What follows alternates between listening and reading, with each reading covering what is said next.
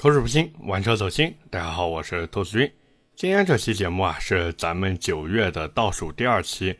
那么按照老规矩呢，下一期节目就是我们每个月一次的留言问答环节了。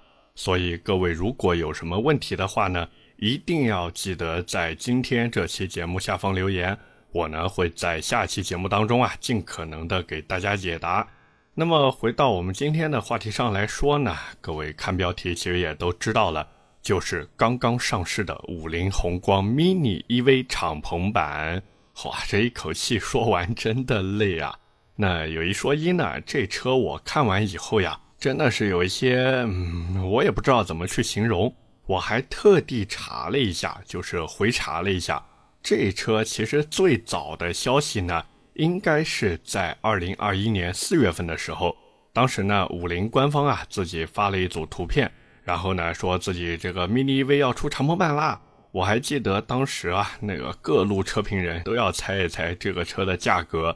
那会儿我看有说五万的，有说八万的，反正说什么的都有。我甚至当时还看啊，有人说这车卖三万块钱。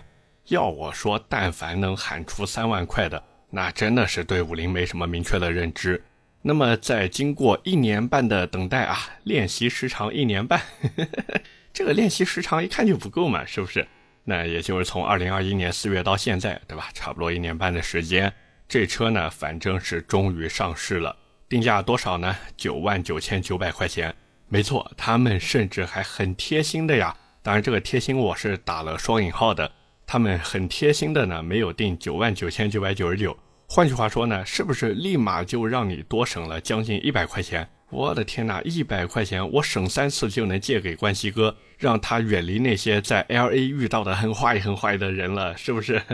那当然撇开这个价格不谈啊，虽然我心里还是觉得这个价格挺贵的，但是有一说一，我呢还是有一些心理准备的，因为五菱自从出了 mini EV 的马卡龙版车型以后，其实就注定了 mini EV 这车呢，它就再也不会走亲民路线了。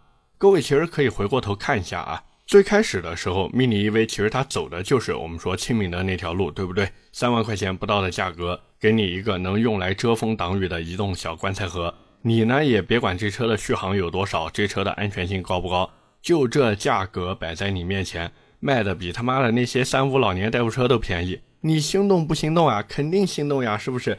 你只要考一本驾照，然后掏三万块出来，你就能立马拥有这么一台车。而且五菱还有一点做的特别聪明，就是它从 mini EV 上市的第一天起，其实呢，它都是在不断弱化这个廉价的概念。各位其实可以回头去看看当时的新闻，还有那些视频平台上面啊流量大的内容，一般呢拍的都是什么呢？就是谁谁谁啊开着超跑去买 mini EV，那个谁谁谁卖了什么什么豪车，然后去买 mini EV。各位觉得熟悉吗？是不是特别的熟悉？是不是非常像某个有理想的车企，还有某个有未来的车企那样啊？啊，我没说是哪家啊，大家自己猜，对吧？那反正宣传的时候都是说，人家大老板摆着超好品牌不开，就要来开我们家的车子，是不是？而且还夸这个车子啊，多么多么好。那他们为什么要这样去弄呢？其实很简单，看看让子弹飞就知道了嘛。想要让百姓捐钱，得先让乡绅捐钱。乡绅捐了，百姓就跟着捐。为什么？因为人是有类比心的。很多人呢，他看着那些大老板也开这种车，他呢心里就会想：这个人家年入过千万，甚至过亿，也开这台车。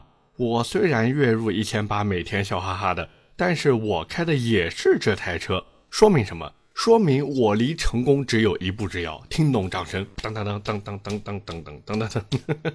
那可能有朋友会说，这玩意儿不是自己骗自己吗？其实呢，你也别觉得这是自己骗自己，很多东西其实它都是这么一个玩法。就像为什么有些人他哪怕吃泡面加刷爆信用卡也想去买个包，就是因为他们想通过一些物品来证明自己和一些人没什么差距，甚至是能和不少人拉开差距。哎，这才是核心点。这句话大家细品啊。那当然，五菱的玩法呢，显然是更高级的。他们呢，为了弱化这个廉价感，除了让那些大佬们或者土豪们去买这车，还带着车主一起去搞活动、玩改装。虽然说大多数这个所谓的改装啊，在我看来就跟小朋友往家里面的电冰箱上面啊贴个贴画，真的我看起来就是这种感觉。但是车主弄完以后真的非常满意啊！为什么？因为这台车的属性变了，他就通过这些活动还有这些噱头性的东西啊，把 mini EV 从一个工具变成了一个玩具。那这时候，哪怕车主他本来买来就是想当个工具车的，然后对吧？这个刷卡买单花个三四万块钱，哪怕他当时真的是因为这个，但是在现在他的心里面都会产生优越感。他就会觉得，我哪怕真的是因为买不起更贵的车，但是呢，我就是和别人不一样。别人呢都是为了生活奔波的社畜，我呢才是享受人生的赢家。所以这也就是为什么后来五菱啊，他敢继续推出马卡龙呀、Game Boy 啊这些车型，因为五菱发现这玩意儿挣钱是真的太容易了。就像我身边有个朋友，他当时呢就是买了一台 Mini EV。是那个四万八千六的马卡龙加新款啊！我那时候其实也很好奇啊，所以我就问他，我说你花这五万多块钱，因为还有保险什么的嘛，而且这车也没什么优惠。我说你花这么多钱买这么一台小车子图什么呢？那他就跟我说图个好玩嘛。我说你这五万多块钱买什么车不好玩呀？你都能买一台 GK5 回来了，对不对？超跑呀，本田超跑 GK5。你五万多买一个手动挡回来，不比这玩意儿好玩吗？然后他就觉得我不懂他的乐趣。实际上呢，五菱这个小车子我很久以前就开过，包括我记得我在二零二一年的第五十二期节目里面，其实呢我就聊过了。我说普通版的 mini EV 就是靠低价打动了我，也就是在那期节目里面呢，我也说了，这台 mini EV 敞篷版如果到时候真的定价十万左右，那真的妥妥的把这车的核心优势给丢掉了。因为 mini EV 当时打动客户就是靠便宜，开玩笑，三万块买台代步车什么概念啊？除非你去买二手车，对不对？否则你新车里面还能找得到这种，对吧？最起码长得还像那么回事儿的东西吗？你找不到。但是现在呢，mini EV 敞篷版正式上市了，九万九千九的价格，真的跟我当时猜的十万块钱差不多呀。当然，人家五菱也是有话说的啊，比如什么续航达到了两百八十公里。什么软顶敞篷，什么这个市面上你能找到的最便宜的这个软顶敞篷车啊，什么新款方向盘，包括那个什么电池的防尘防水性能达到 IP 六八等级。其实这个 IP 六八等级很高嘛，我就这么说，N 多年前的三星 S 十手机都有 IP 六八级防水了，这有什么值得吹的呢？我也是搞不懂。然后五菱还说啊，我们这次给电池提供了加热和智能保温功能，什么意思呢？就是说，你冬天的时候再也不用担心续航了。要我说，这又纯属脱裤子放屁。我都买这车了，我还在意续航吗？这就纯属什么？就是没有痛点，然后人为制造一个痛点，然后再去解决痛点。实际上，mini EV 最大的痛点是什么呀？是不支持快充呀。我要你这所谓的电池加热和保温干嘛？我要的是能及时补能。但是它现在能给我吗？根本没给。而且问题就是，你弄个快充很难吗？一点都不难呀，成本也没多少呀。你这车子现在都卖到十万块了，你五菱自己去大街上转转，对吧？你看看十万块钱的电动车有几台是不带快充的？来，你自己数数，是不是？所以换句话说，五菱现在就是靠着这个所谓敞篷的一个噱头。他就觉得现在市面上已经没有再比它便宜的敞篷车了，而且注意啊，是新车。那这么来看，确实没有，对吧？它就是第一个。之前的前途 K 二零牛逼吹的震天响，结果呢，到现在车子都没出来。包括我在准备这期节目的时候，我还抽空看了一下那个什么 SC 零一的发布会。那冯晓彤在台上呢，确实啊，也是说的挺激动的。我能看得出来啊，这个车子真的是承载了他的梦想。甚至是整个工匠派团队的梦想，包括我后来还发了一个微信给冯晓彤嘛，我说，哎呀，这祝贺 SC 零一亮相，预祝大卖啊！毕竟人家这车虽然有很多超跑和经典车型的影子在里面，但是我说实话，就凭借水平避震器和管状车架这两点，我就黑不了人家。这玩意儿纯纯的性能车底子呀，就是不知道他们后期啊会不会针对这个管状车架。然后给车子配上专门的，我们说这个赛车座椅，还有呢就是专门的赛车安全带。如果说它不配这个东西的话，那这个管状车架，然后配普通安全带，我的天啊，这个还是有点危险的。有一说一，还是有点危险的。但是如果真的配上这些的话呢，那这车能不能真的上路？我的天啊，我还是要打个问号的。但是不管怎么说呢，人家现在这个好歹还有一点这个性能的味道在里面。那转头再看看五菱的 mini EV 敞篷版呢，它有啥？啥都没有呀。这车现在给我的感觉就像炒币圈里面的空气币一样。你看着汽车圈的大 V 们啊，他们一个一个的都开上这台车了。那你开得到吗？你根本开不到，因为你要先抽签，然后抽中了才能去买。没错，人家玩限量，搞的就是饥饿营销。所以我估计现在最激动的呀，应该不是那些参与抽签的车主，而是那些准备倒腾这台车的黄牛和车贩子。